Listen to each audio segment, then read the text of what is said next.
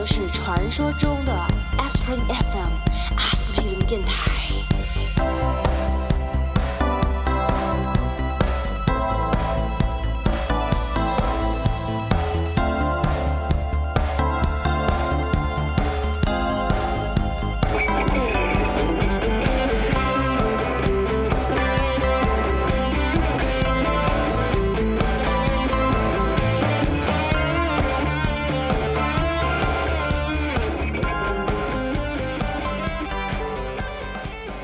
这个就跟我的思路是相反的。就我如果看一个电影产生了你的这种想法的话，会再看一次。我就会换一个摸再看一遍来印证它是不是真的牛逼，还是我那天特别的充血。就是我我我试图理智的去评价这个东西，当然我也有跟你的同样类型的这种感受啊，像音乐就是很典型的是一个，我觉得就是我知道他可能在外界评价不高的，但是他在我的心目中永远是有一席之地的，是这个这个我完全能理解。嗯嗯，很好啊。所以脚趾是赛后假日是吗？对，我觉得赛后假日我更喜欢一点吧，就也不是说，呃，对落的审判不好，只是因为我最近我我在很多年没看书之后，我最近又开始看很多书跟文字的东西了，所以我就能理解。我觉得就说他说的很多东西，我可以在一些理论的或者文字的东西里面，我也能理解到。所以我我就我就总是觉得我看电影，我希望能有一些影像直接带给我一些。就是纯画面、纯音乐，就是文字给不了的东西。对对对，所以山河假日在这方面是很强的。对，就他所有的东西，你很难用文字或者理论去解释，它就是纯粹的一些用。当然，你也可以去解释，但是就我觉得他他就单纯的，就是一个用用影像跟音乐去去直接去。去触动你神经里面感情的那一部分，所以我觉得就说可能看每个人吧，因为我自己是，我可能要回到 MBTI，就是我自己本身是在这种外倾感觉方面是一个比较弱的人，所以我就会对在这方面能够给我很强烈感受的东西呢，我就会很推，会很推崇。外倾感觉啊，是是哪哪一个？第三个字还是？呃，那。你你颁完奖，我来跟你们讲 MBTI 最新的研究成果，好吗？嗯，来，你们还有奖要颁吗？可以晚晚点再回来颁，晚点回来颁，我们打个岔。对对，就就是就是我最近在看，是说就说，因为大家都看过 MBTI，它无非就是用四个字母去概括你的人的一个分类嘛，分成十六类嘛。对。但是我最近在看的一个就是就是叫一个荣格的一个。荣格八维的一个理论，就我觉得荣格八维理论是更内核的，就是 MBTI 它是一个表层的一个东西，就它一个表层呃帮助你去对号入座的一个东西。嗯，呃，荣格八维他的理论他是讲一个人去处理，怎么讲呢？就就是一个人的一个功能的一个分类跟一个讲解，就就他他的概念是这样子哈，八八维是哪八维呢？就是说。呃，首先你每一个人的功能你会分成两大类，一大类呢是从外界或者从内里，就是一一大类是你怎么样去获取信息的，嗯，另外另外一大类是你基于这些信息你怎么去处理你自己的行为，嗯。嗯，就是说你你首先要从外，其实跟计算机或者手机一样嘛，你有很多东西是输一个是 input，然后一个是一个是做做做处理，对，另外一个是处理，可能因另外一个或者是叫 input 跟 output 吧，另外一个是你内部的一个处理，你你的 CPU 你的内存对吧？嗯，然后呢，那它这里面就是首先，其实这八维是每个人都有的，只是说就你跟每个人都有眼耳手鼻一样，只是说你每个人你喜欢去用的工具或者你。擅长去用的工具会不一样。那那我们现在讲是哪八类哈？就首先是说从感觉来讲呢，它其实也就是有两大类，一类是叫做 S，就是 sen，就是你去感受，嗯，感觉的，就是 S。另外一个就是 N，就是直觉，就是说不是直觉来源，你是你大脑里面去去反映的思考的一些东西，但是它都是用来获取信息或者是去都是一个 input 或者 output 的一个东西。然后呢，因为 S 跟 N 它又分为内倾跟外倾，所以在这一个维度就是。呃，感觉的这个维度呢，就变成有四维了，就就从浅到深，或者从容易理解到不容易理解，可以分成第一个就是叫外倾感觉，就是 S E，嗯外倾感觉就很很好很好理解，就是说你所有眼耳口鼻看到的一个东西，对，你你的触觉、你的动作的一个即时的反馈。就就举个例子，S E 就是外倾感觉很强的人，他就是手眼协调很强的人。譬如说他是赛车手，他是运动员，对吧？他是可以对目前在你身边发生的一个事情即时感受、即时给反馈的一个功能。嗯这就是 S E。OK，那个同学待会再拿别人的笔记哈，就我再继续 讲第一个第一维的功能，就是说从浅到深，第一维就是说对外感知，第一第一个最容易理解的 S E，嗯就是外倾对感觉，对吧？对对，这个就相当于那个是什么芯片里面的这个外部信号的接收，就是天线这一。对对对，而而且而且它强调的是一个即时的，就比如说嗯你在开车，你是即时给反应的；你跟别人在拼刀子，你是即时给反应的。嗯或者别人讲了一个笑话，你马上觉得很很很好笑，你马上笑出来了。嗯就这是一个实时的一个感觉，就 S E。第二个就是内倾感觉，内倾感觉是什么呢？也是感觉，但是它是经过了沉淀，然后可能不是一个实时的，是一个回忆性的。嗯譬如说你看到了麦当劳，你就开始流口水了。嗯然后或者你听到了一段音乐，你就想起你过去的某一段美好的时光，对吧？嗯嗯然后这个看到下雨的时候，你就觉得很平静或者怎么样，就就这是一个 S I，就是内倾感受。嗯就是它也是眼耳口鼻的感受，但它不是实时的，它它可能是一种沉淀过的。但这两个都是强调的是感官，这两个都是强调的是感官，是 S。嗯然后接下来就是 N 这边什么，就所谓的直觉，它其实也没有那么神奇，它其实就是说，你所有的这些信息给到你之后呢，你大脑可能会给出一些概念性的或者一些联想性的，并不是你实际上就看到的。那这里面呢，N 也有两个，就是一个是外倾直觉 NE，外倾直觉就是譬如说，它也是对外在的一些东西给出一些实时的反应，但它是一些联想性的，就譬如说你牛顿被苹果砸到了，对吧？嗯那它不是你如果马上躲开它，或者看到它马，你马上把这个苹果拿来吃，这觉得它很红是圆的，这就是外倾感觉。嗯你如果看到它就想起苹果很好吃，然后你就流口水，这就是内倾感觉，对吧？但是但是如果你看到了一个苹果，你想到了牛顿，想到了万有引力，这就是外倾直觉，就是这个苹果你已经赋予了它一些概念性的一些东西，啊想起了理论 Tim- 概念想起了你 Cook 想到你的减肥啊，想到什么食品工业啊、环境污染啊，对吧？嗯这就是一个外倾感觉。然后最后还有一个内呃呃外倾直觉，sorry N E 外倾直觉。然后最后还有一个呃 N I 就是内倾直觉是什么？内倾直觉就是人你所有接受所有的这些信息，这些信息可能会在你的脑脑袋里面形成一些你平时不会去看它的一些东西，可能是形成一个潜意识。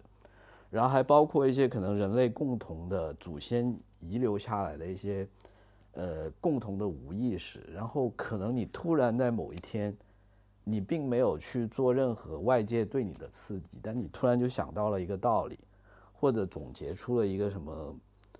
对外界的认识，但是因为它这里还是感觉嘛，它不是一个，它并不是一个判断的一个作用，它只是在某一天，可能你对你过去你拿到的，我我觉得这里就很像大数据的一些功能。啊，就你可能就每天看每天看一个东西，到了某一天你突然就想通了一件事情，或者你对某一个事情的一个概念有了一个总结。就比如说你每每天去农场走，每天去农场走，然后忽然你一天就觉得说，哦，所有的草莓都是红的，对吧？那这可能就是一个内心直觉，你突然就有这么一个有一个 input 给你了，是这样子。这就是感觉的思维了，它无非就是感觉跟直觉，内倾外倾有思维。然后人的判断呢有两类，人的判断就是两类，一类是 F，就是情感的判断，还有另外一类的判断就是叫做 T，就是思考的判断。它它的它的也可以从外倾四倾分成四类，就是说第一类是 F 一，就外倾感感情。但但我们现在讲的就是说，你拿到所有这些信息之后，你会怎么去决定你的反应或者决定你的动作嘛，对吧？那 F 一外倾感情，它强调的是说一个共同的价值观或者整个社会共同的期待。就是如果你用 F 一这个功能的时候呢，你考虑的是说大家会怎么去看这个事情。就如果一个 F 一很强的人，他每天在考虑的是怎么我们大怎么样让所有的人最大数目的人都开心，或者取得一个取得一个共识吧。嗯，这大家其实平时也经常会做的，就就包括譬如说你去，呃，举个例子，就譬如说你去考看一个东西好不好看的时候，你可能有一部分去考虑的，并不是说你自己有多喜欢这个东西，而是你在考虑这个东西在社会上有多少人会觉得它也是好看的，然后因为你觉得大家都觉得它好看，你才说它好看，那这就是一个叫外倾感觉的一个判断功能。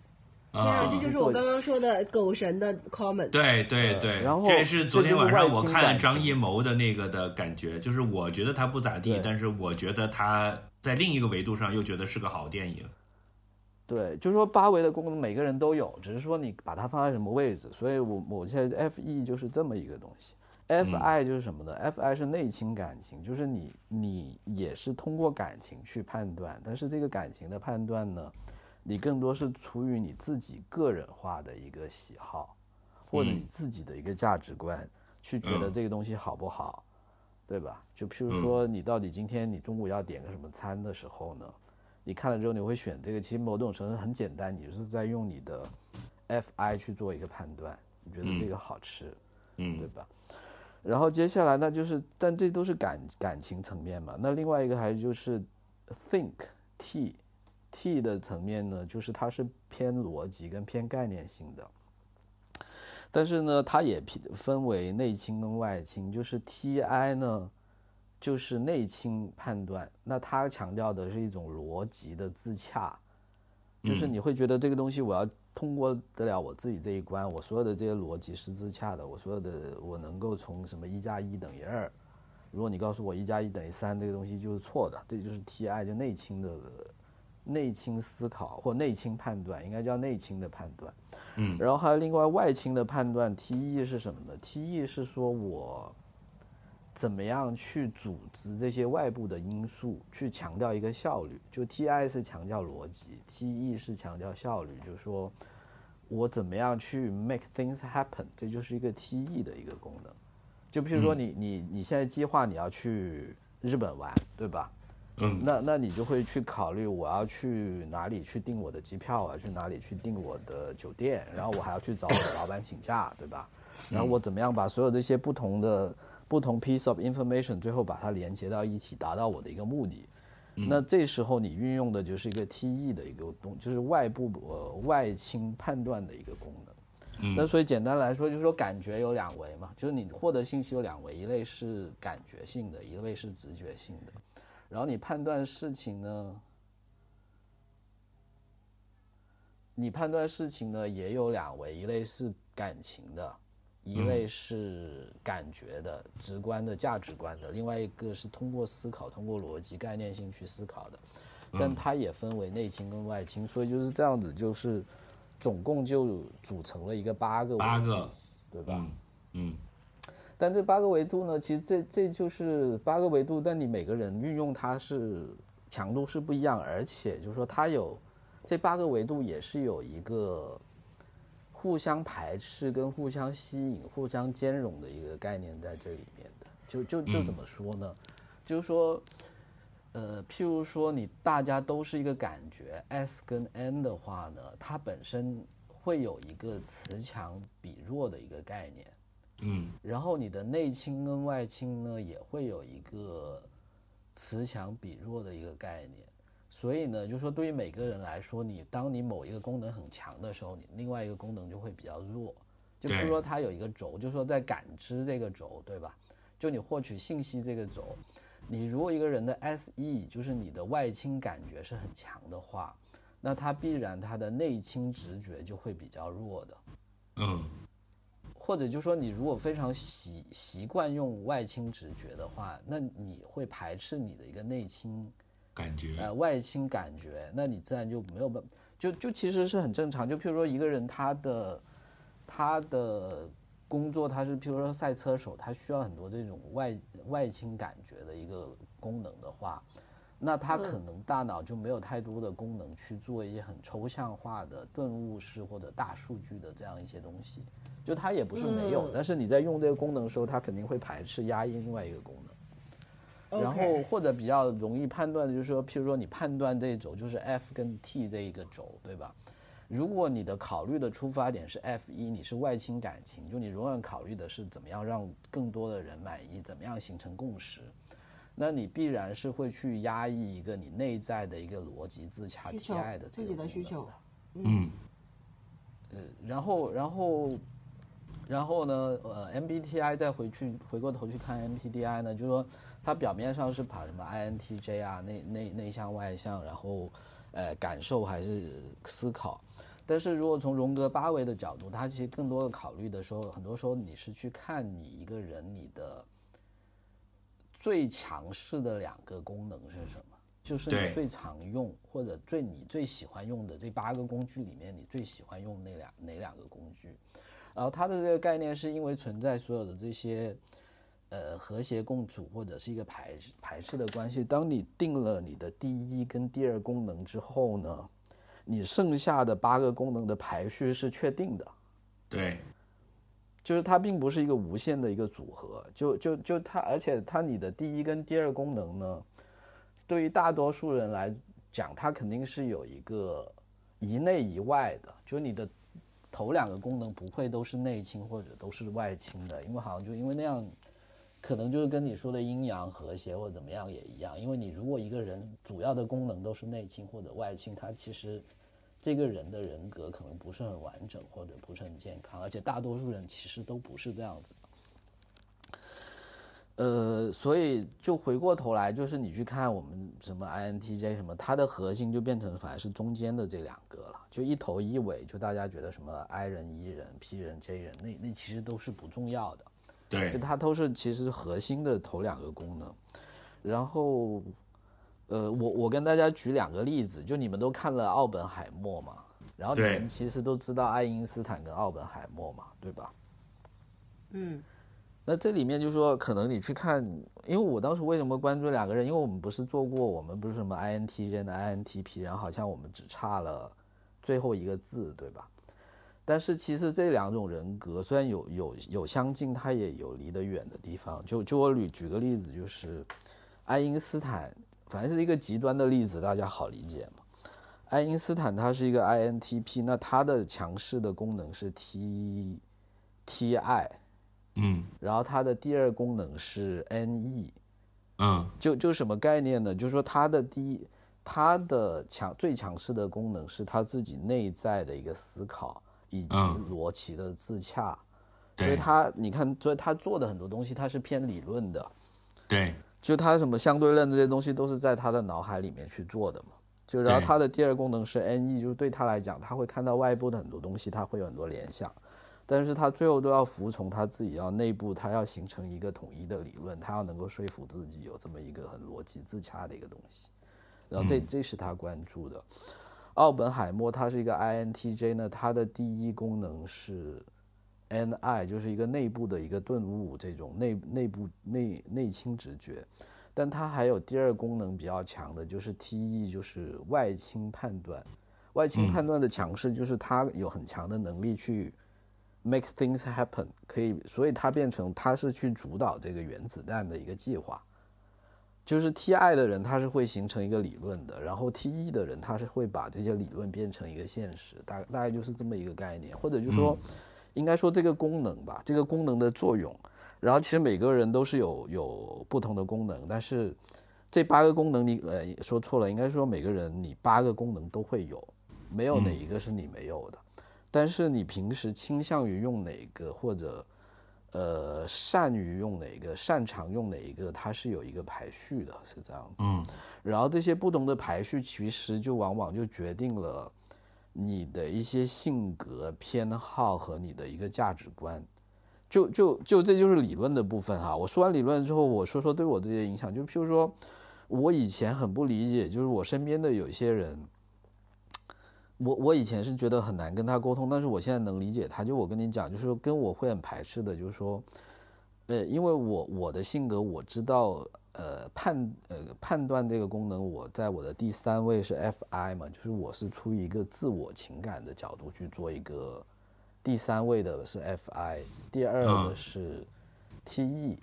对吧？嗯那那所以就说对我来讲，我能理解我去处理一件事情的时候，我第一我考虑的是如果有如何有效率的让它完成，这是 T E 的功能，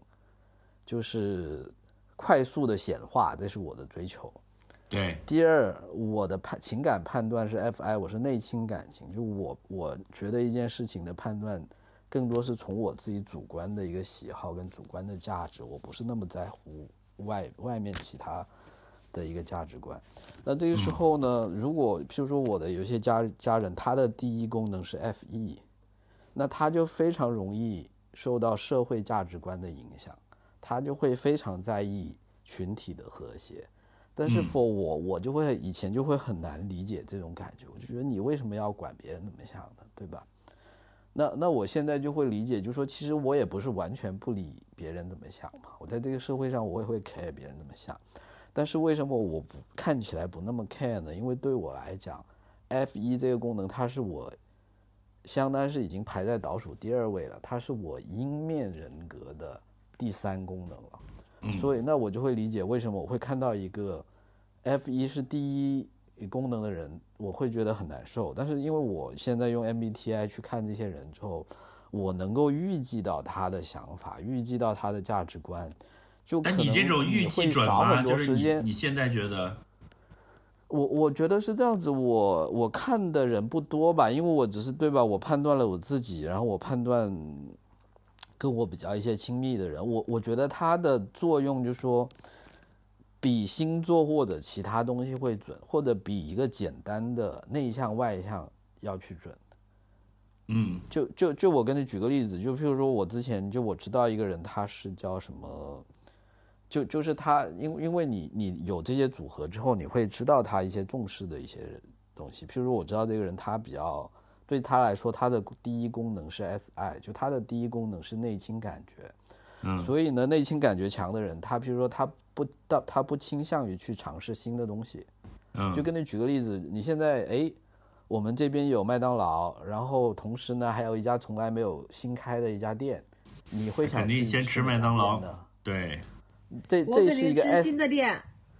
喜欢吃麦当劳的人，这是 SI 比较强，因为他看到麦当劳对他来讲，他会会很 comfortable，他的想起他以前在麦当劳的经历，然后是一些愉快的经历。对你像我就不但然后会去吃麦当劳，而且我会吃双吉。呃，对，然后如果你是喜欢尝试新从，它应该是另外哪个维度呢？我不太记得了。但但 anyway，就是说你其实是可以有这样的预一些预期的，然后，嗯，大概是这样子吧。因为我当时还看过小红书有一个号，它就是告诉你跟呃每一个功能强的人，你要怎么去跟他做沟通。我我自己后来看了一下，我 observe 了一下，我觉得还是对的。就是说这个理论有用的，就是说这个理论，第一，我觉得它可以帮助你理解自己；第二呢，可以让你更加有效率的，因为作为我，我的第二功能就是有效率的显化，所以我觉得这个工具对我是有用的，它是对于你有效率的去完成一些事情，跟别人打交道是有用的。而且为什么就是我觉得说你不同的人，我现在理解为什么有很多人他对 MBTI 是不屑一顾的，因因为我觉得就是说他对我为什么有用呢？因为我是我的 F 一是很弱的，我的 S 一也是很弱的，就是我的外倾感情跟外倾感觉都是很弱的，所以我没有哎脚趾，足够的我问一下，嗯，这个强弱是那个百分比吗？就测出来？呃，是吧？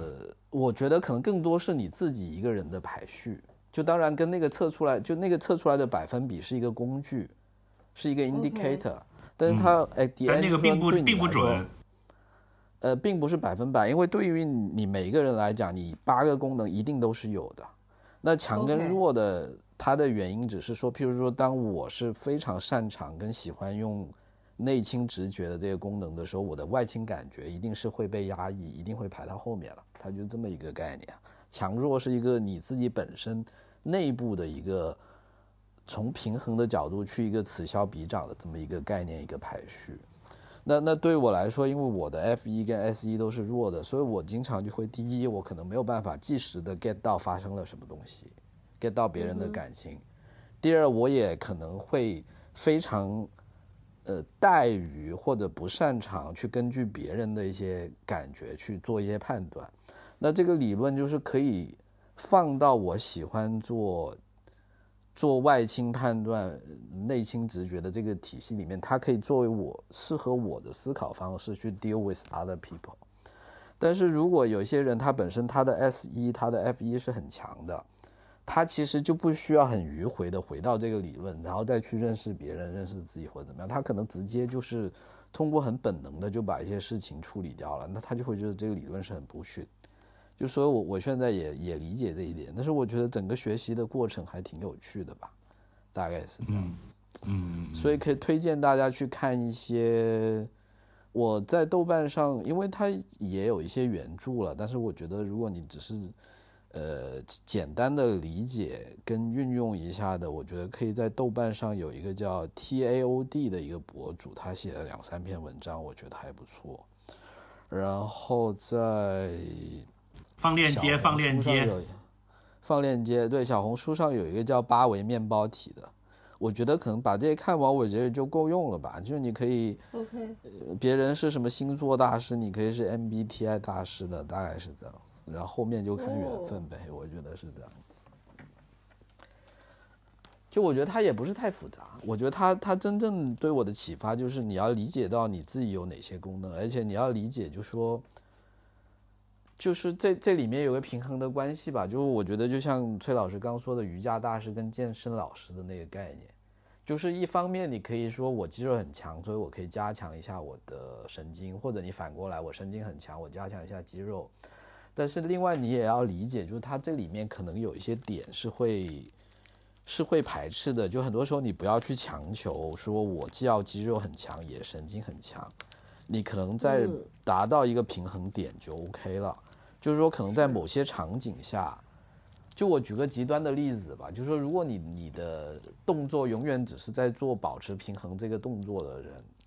当你的神经平衡系神经是很强的时候，你其实很难去锻炼你把它掰回来的那块肌肉的，因为你其实根本就用不上。你理你理解我的意思吧？所以你很多时候你可能也就是接受它就是这么一个组合，然后可能去看一些怎么样把这个组合发挥出来，而不是觉得说啊我神经很强啦，所以我就拼命要去锻炼肌肉。呃，也不是说不好，但是你要理解到它有它的局限性了，我觉得是这样。大师，脚大师，嗯大概是这样。脚大师，我上。上上完课了，上完课了。不是我前面听的都觉得挺有道理的，结果后来他说他也是在小红书上看来的，我觉得这一发需要包装一下。呃，没有没有，我跟你说，我我整个概念是这样子，整个概念是这样子，是我上次看完 MBTI 之后，其实我看了很多，我尝试在不同的渠道去看不同的信息。其实我也看过书，我也嗯看过小红书，我也看过豆瓣，我也看过甚至哔哩哔哩的很多视频。嗯就这两个是在我大数据里面筛选出来的两个样子啊，就就觉得这两个讲的比较清楚？呃，对对对，就这个逻辑不是说回头呃对对对，发发发链接。就我的角度，不是说我看了这两个，所以我就入坑了，啊而是我入坑，我去看了大量的信息之后，我觉得这两个总结出来这两个比较适合入门。对这两个是干货，就其他很多是那种营销号，它可能让你找一些认同感，然后骗一些流量的。这两个是我觉得是它的背后可能是一些专业的人士，然后呃在这边跟大家做一些知识的 sharing，我觉得是这样。好的，好的，上完课了啊，课后作业发链接，大家自己看。好的，太好了，太好了。好了，又有那我们知识回来颁奖了。颁完电影，你还要颁其他的吗？崔老师跟大西瓜。我要颁，啊！我要颁书，好，来，来，请讲。我要颁给《源泉》，就是安兰德的《源泉》，说二零二三年我觉得看的一本哦，很棒的书。嗯，介介绍一下，要先说一下记作者嘛？我记得这个人，我记得，但是我后来不太，我记没看过他的书，他好像是，呃，怎么讲呢？自由经济主义的人比较推崇的一个人是吗？还是说可能是一个比较偏右的一个人？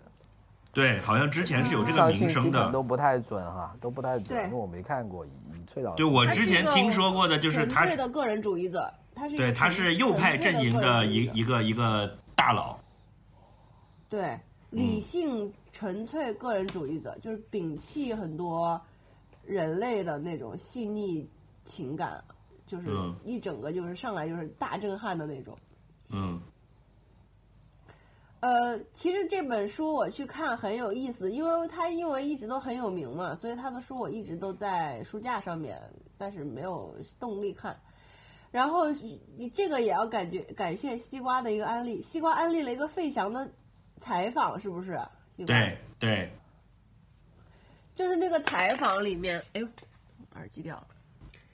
西瓜，你安利的那个费翔的那个采访里面，费翔谈到他最喜欢的作者是安兰德，对，然后许知哦远就说、啊，那你也很，你看了《源泉》，你也很喜欢。费翔说，我很小的时候就看了《源泉》，我很喜欢。嗯然后呢，他们又谈了他别的作品，我就去，我就想说，哎，那他讲了他最喜欢的作者，他这辈子至少至少他接受采访的时候，他最喜欢的是这个作者，然后特别提到了源泉，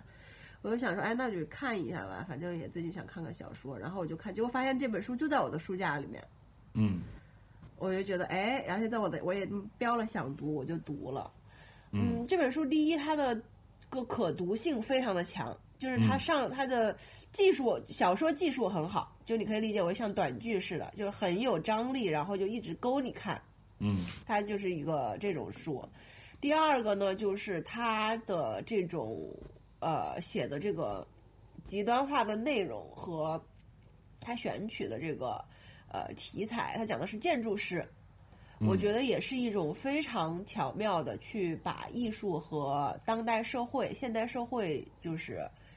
所谓世俗意义上的成功，去跟世俗做一个非常牛逼的结合。因为设计师一方面你要具有高度的艺术性，第二方面你又是服务于客户嘛，对吧？嗯你又并不是你你的客户就是有钱人嘛，对吧？这个世界的有钱人是什么样？有钱人里面又有几个欣赏你的艺术，所以它这个里面就是有非常多的这种，他就选的就是一个很有张力的东西，就很聪明，让你感觉这个作者。嗯第三个就是它这个里面就是有一些很黄的部分，我不知道我看的是不是删减版，就是很爽、看的，呃，就是有那种看言情小说的感觉，you know，就是呃，哎呦，那就一个爽感。感觉是一个比较成功的案例。嗯是，就是非常成功。我跟你们讲，就你们看完以后就能找到初恋的感觉，不是是那种在五十岁初恋的感觉。我靠，房子着火，老房子着火 没救了，我操！对，就是这个感觉。这个书又很好看，就是它里面有一些你不喜欢的角色的部分，你可以跳过，因为它的章节是按照人名来的，所以我觉得还蛮有意思的。就是如果你不 care 那个人，你就可以不看那个人的部分，就不会影响，就不会太但可能会影响或者是可能会 miss 掉那个什么性爱的细节。啊、i don't know，反正就是你们可以去看。他那，我觉得他那个里面，我觉得这本书把我本人也搞得很晕，但是这本书我觉得是非常的，我觉得一种开心2023年我要晕还是不颁给他开心的晕？应该开心的晕是吗？就是跟开心不开心都没关系了，就是一个晕，嗯，就很有趣。晕书，晕书晕书，就在那儿看着你一会儿痴痴的笑，然后一会儿又觉得很痛心，就是这种感觉。然后，痴痴的笑，我靠！嗯，对，果然是一种初恋的感觉。这句话就是说出来的那种就是有一种，就是是一种很高级的霸道总裁爱上我，极限拉扯，然后又讲了一些关于人性的和这个社会层面的一种，就是也是一样的，就是讲你是艺术家和有钱人嘛，对吧？还有就是评论家这些不同的角色，他在这个他又是在他的背景又是在纽约，在纽约的这个圈子里面发生的这一切，就是。然后同时，他还有他还有一个报业，就是有公关的部分，就是安排了一些我也很熟悉的，就是这个这些报业的老板在背后，他想要怎么样去影响这个世界，想要怎么样去。当你获得了 power 和影响力，当你获得权力和影响力的时候，你想要怎么样用你的方式去施加在这个世界上？就是我觉得它非常的综合，然后同时又是一种很私人的体验。我感觉这本书就还是挺高级的吧，就是因为，嗯、因为我也是跟脚趾一样嘛，看好多身心灵的东西嘛。那我觉得对于普通的普通人来说啊，我现在就自诩为一个不普通的人，我确实也不普通。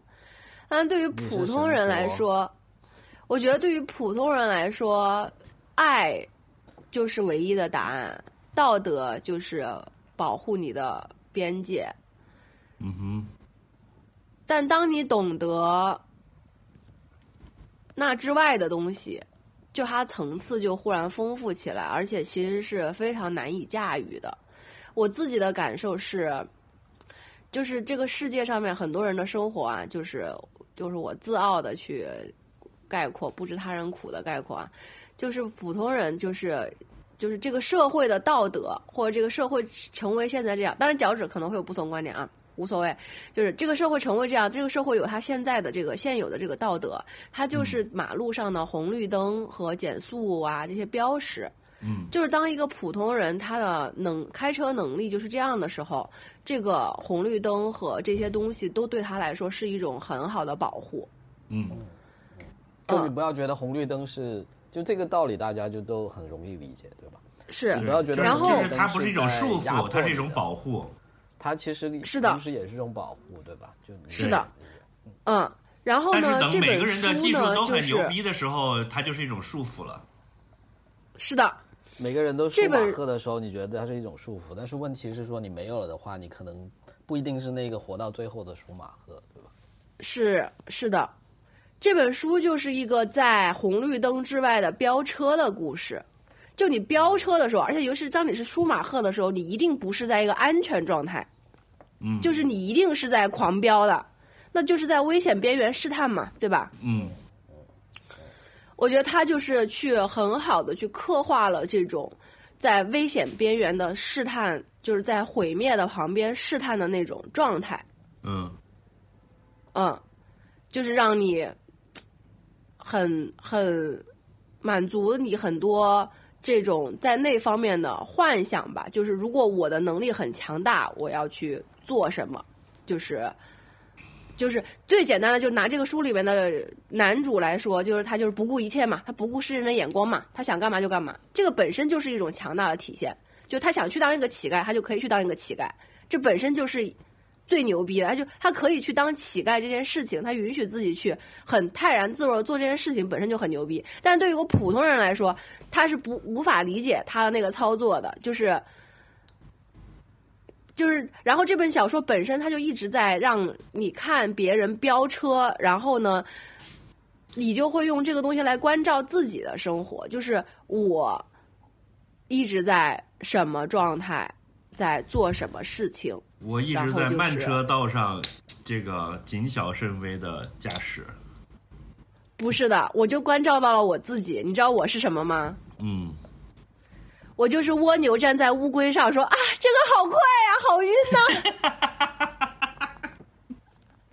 这一切发生的太快了，是吧？对，我觉得我就是一个蜗牛飙车，但这不影响，就是我觉得我很 enjoy，就是嗯就是蜗牛狂飙，就是我忽然就是也理解了，就是万事万物的美好，就是每个小蚂蚁、小蜗牛、大象、宇宙飞船他们都可以选择飙车或不飙车，就是 it's all fine。就这就是我对这本书的推荐。费翔老师，要是有你一半的安利能力，我应该在二三年就把这本书看完了。都得怪费翔啊！好，还有许志远。那那那我那我搭车，我搭车安利一下《道德动物》，虽然之前也讲过，但是我我不知道我推荐这本书，别人看了，特别是只看了前面百分之十到二十的人，都都会回来跟我 diss 这本书。但但是我觉得这不是重点，就是你你可能还是真的要把这本书看完，因为他前面讲的很多东西，其实并不是他核心要讲的东西。就就是我觉得他核心要讲的点，其实我为什么会提呢？他是 echo 刚才崔老师讲的关于这个道德的这个观点，但他是从一个进化心理学的角度去讲的。嗯，他道德动物的核心观点就是说，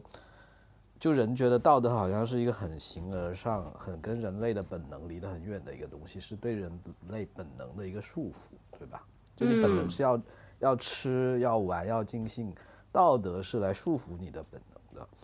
但是他的观点是说，道德恰恰是人类进化出来的本能之一，就是人类社会为他人类为了形成这种既松散又紧密的一个社会关系呢，就人类社会之所以是这样子，是因为有道德。然后道德这个东西，它并不是凭空社会纯社会性的一个东西，他就觉得道德是在人的基因里面，就是人本身作为一种动物，它是它需要。它除了会看、会吃、会听、想做爱之外，他本身的大脑里面就有一个区域，它是会来发展出一个社会性的一个道德准则的。嗯，它也是进化的结果。对，而且是写在你的基因里的。所以他他的意思就是说，其实全世界的人你都会，譬如说都会妒忌啊，都会愤怒啊，都会有友谊，都会想帮助别人。他说这个东西其实都是写在基因里的。但另外还有一个很重要的观点，就是说人的这个基因呢，它是采取的一种策略是，它是一个可塑性很强的一个能力。所谓第一，它就是说在你不同的社会阶段，你会看到人类的道德标准是差得很远的。嗯嗯。然后，但是它第二呢，还有一个最恐怖的地方，就是人的道德其实并不是统一的，就是你可以。人类是非常容易通过你现在社会可能说是他是自欺欺人啊，或者是人类的瑕疵，但是就是说人类是很容易去做叫什么嗯排斥异己，就是你很容易的把某一群人标榜为异己之后，你就可以轻松的把它排除在你的道德标准之外的。嗯啊，明白了，就是不杀人，但是我可以杀敌人。对。对，然后这种事情在现代社会也每天都在发生，每天都在。就比如说你在 neighborhood 里面可能是一个好老好人，就举个例子，像前面那个什么，但是你突然某一天你觉得，哎，这个人是什么一个某某地方来的移民，巴勒斯坦移民或者是一个穆斯林移民，我们就一起去去去干他。我们今天晚上就开枪把他干掉，而且你你对你来说从道德层面你没有任何内疚。是的。那他也告诉你，这是人的本能，这就是人作为道德动物的。一个本能就是这样子，就他他其实他本身说的很很冷静，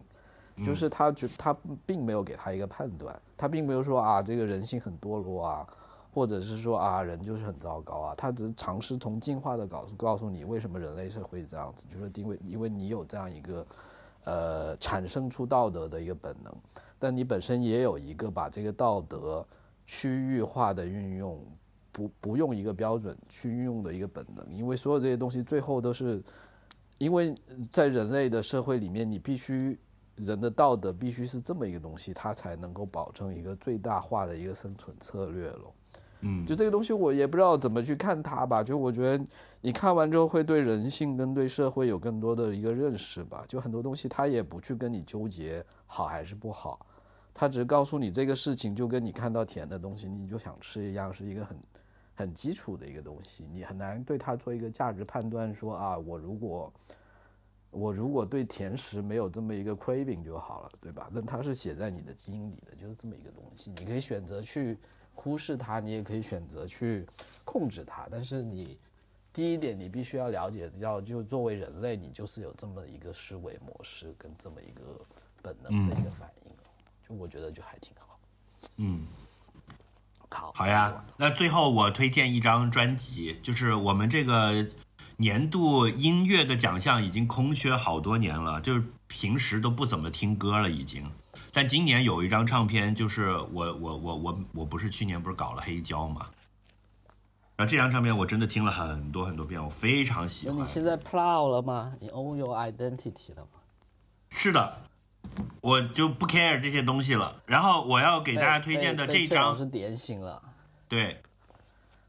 我现在要推荐这张，你不听黑胶也完全没问题，Spotify 呀、什么网易云音乐都有。它是日本的一个音乐家叫福居良，他的最后一张专辑。呃，福居良这个人是这样的，他最开始引起我的呃兴趣的地方就是他是成年之后才自学钢琴的这个人。就我们大家都知道，搞搞音乐这个事情是要有童子功的嘛，那他是。二十多岁才开始自学钢琴的，然后他就到处就是自己瞎弹自己学，然后后来呢，他就回了他的北海道札幌的老家，就搞了一个酒吧叫 The Slow Boat，就是慢船，后来就一直在这个呃酒吧表演，然后业余时间就当老师教钢琴，然后就吸引了一些各地的乐手到他那里表演啊，然后他一六年的时候就死了，就得了癌症死了，一六年了。对，二零一六年，一六年，OK，对，就就刚刚死没多久。然后呢，我现在每天就非常喜欢的，现在要给大家推荐是二零一五年他人生的最后一张专辑，叫《A Letter from Slow Boat》。就他经过他波澜壮阔的一生，到处学呀、演奏啊，然后最后又回了老家去守着他的这个酒吧，然后他就在这个酒吧里面录了这张专辑，相当于他毕生功力的一个合集。但这个人他其实搞了四十年，一共也就出了四张专辑，另外加两张现场录音，就一共只有六张唱片。我当年呢最开始知道他的时候，听了他早年的那些，我觉得就是我当时没有太喜欢，就觉得很好，但是并不是那种一等一的好，因为觉得还流于技巧。但是听他这个晚年的这张，就觉得哇，真的是就这张专辑，你们去听一下，欢乐和忧伤。结合在一起，就是你整个听的这个过程中又快乐又难过，真的牛逼，嗯，就是很难解释的一种感觉。然后也只就那么几首歌，整张唱片听下来就四十多分钟。我把链接也放在 show notes 里面。这是我去年很难得会有一张好听的唱片反复听的。我跑步的时候经常在听这张。现在，Real Cookie。什么 real cookie？我在我在 Spotify 上找到。好的，对，辣椒酱。对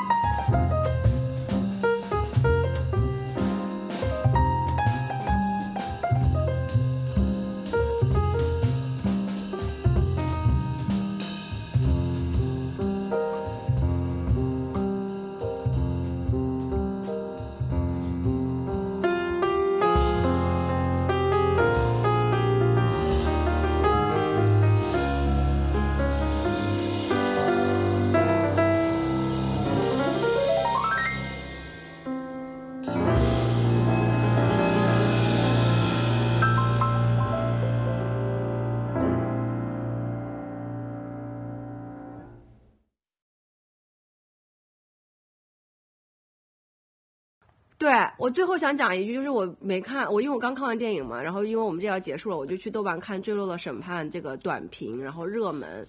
热门前面的所有的我都感觉到了一种，就是这个阳刚男性社会里面的普通人的一种厌厌厌阴性能量，对于厌厌弱弱厌阴性能量的这种，它不是弱，就是不是强弱，因为其实这种他们对于这个男主也不是男主啊，就是这个婚姻里面老公，他没演几个内容嘛，对于他的这种鄙视和对于他的这种揣测、恶意的揣测，就是一种非常阳性的行为，就跟生理性别无关。我觉得他就是大家并不 appreciate，就是这个社会普遍层面上并不 appreciate，其实可能不是最简单的我们讲的厌女，就是并不是厌生理性别的女，而是这个社会是厌逼。呃，就是那种就阴性的能量，就是 negative power 是普遍不被承认的我觉得不是 negative power，就是就是逼情感劳，动。就是阴不是的，就跟显跟显化的跟跟阳面的这一份东西对对。我觉得，我觉得这样形容对因为我们是十八禁嘛，我觉得我这样讲可能会直观一点去讲我的感受，就是我觉得就是对于阴道的厌恶，这个社会对于鸡巴的崇拜，阴道就是很美的，而且它能够孕育生命，嗯，它它是一它是一种阴性的能量，接纳它是最。牛逼的。嗯。对，阴道就是，我觉得它不是厌女，不是厌女性性性别，而是厌阴道所代表的那种能量。就是我们现在想到阴道会第一反应会有呃，它是接接纳性的，就是 solar power 和 lunar power 的区别，造是的是不是是的？对。嗯。对，是的，就是它是阴道能量和鸡鸡能量，然后在每个不不管你的生理性别是什么，你心里你你可能身上都有这两种能量，但是我们普遍是是厌恶和觉得阴道能量很弱、很娇弱的，但其实不是，它是它也非常因为因为。它孕育和嗯。创造嘛，那个是是征服和破坏嘛。是的，是的，嗯，对，然后这部电影就是主要的高明是让他把这个能量放到一个男性的身上，所以让你可以暂时抽离出这种生理呃可能男性女性生理性别的一个二元对立，甚至社会对立，让你更抽象的去看是的。而且就是很多人没有看透，他反而是在责备这个男性的软弱、脆弱、敏感。其实软弱、脆弱、敏感本身就是阴性能量，它本身就孕育着，它背后就有巨大的能量。嗯嗯，是太好了。好了，是，嗯，那就这样，讲完了又给我们的剪辑工作增加了工作量。增加了难度。我就是在做这个，什么时候可以 AI 我就是在自动剪做这个辑啊阴性的 看不见的创造性的就是阿司匹林之阴道，我操！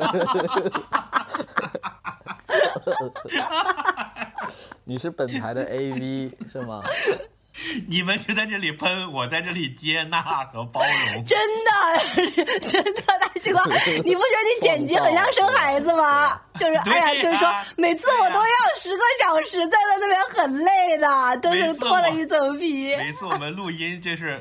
对，每次就是我们我们我们在这爽了对两个小时，我就坐在这儿，你们俩就对着我的脸啪啪啪。一顿喷？我就嗯，然后八个月之后，就终于有一个东西啊，是吧？然后旁边的人就在那鼓掌，然后经常还在小组里面催人怎么对，然后还要留言说我最喜欢崔老师，这是崔老师。而且我还要说，为什么不请一个人剪？我说两千块不就可以了吗？看着我自己流血撕裂的阴道默默流泪，被你们一顿疯狂暴力输出。哎，我我觉得，我觉得这一集即使前面出剪不出来的习惯，你就把最后这一段剪出来，我要把觉得也 OK。高光混剪，把这一段搞前面去。呃，对，就小孩生不出来，起码把这个把这个胎盘 拿出来给大家看。我靠！太可怕了！太可怕了，什么？哎，好吧，就这样，再见。好，拜拜。嗯，拜拜。好，好的，把你们破碎的文件发给我，拜拜。拜拜。